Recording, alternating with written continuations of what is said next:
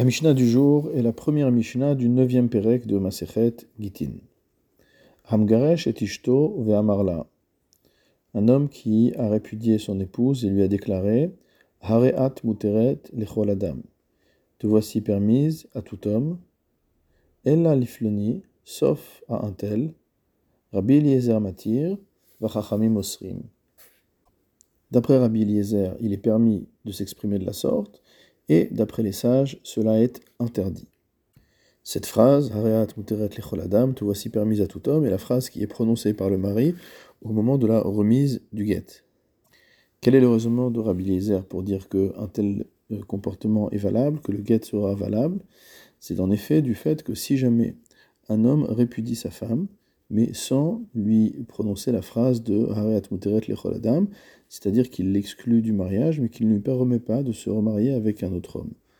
Alors évidemment, cela ne constitue pas un divorce en bonne et due forme, mais cela suffit à empêcher cette femme de pouvoir se marier ensuite avec un Kohen.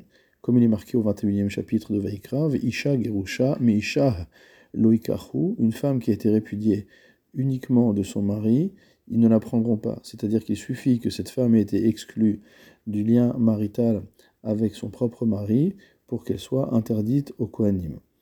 On dit qu'il y a ici Rea Haget, qu'il y a ici une odeur motamo de divorce. Le raisonnement de Rabbi Yezer est de dire que si déjà, lorsque l'homme ne permet sa femme à se remarier avec personne, on considère déjà qu'il y a un Reach de Get, qu'il y a déjà une odeur de divorce, alors s'il n'a exclu qu'une seule personne de la capacité de sa femme à recontracter un mariage, alors il s'agit d'un guet qui est gamour, qui est parfait, et elle est donc bien considérée comme étant divorcée.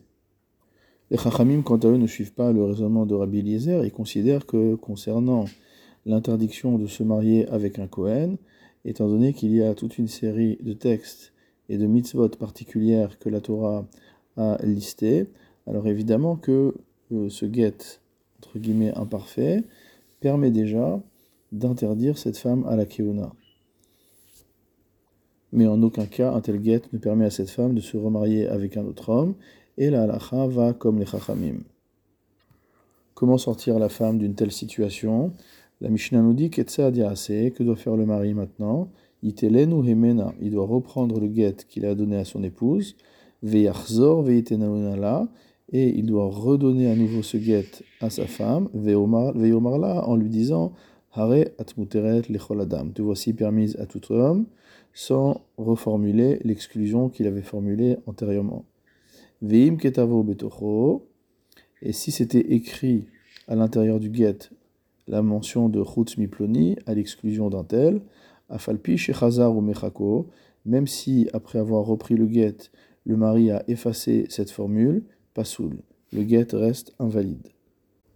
En effet, le guet n'avait été écrit qu'à cette condition-là, et donc le fait de rayer la condition ne permet pas de rendre le guet valide. Il faudra écrire un nouveau guet.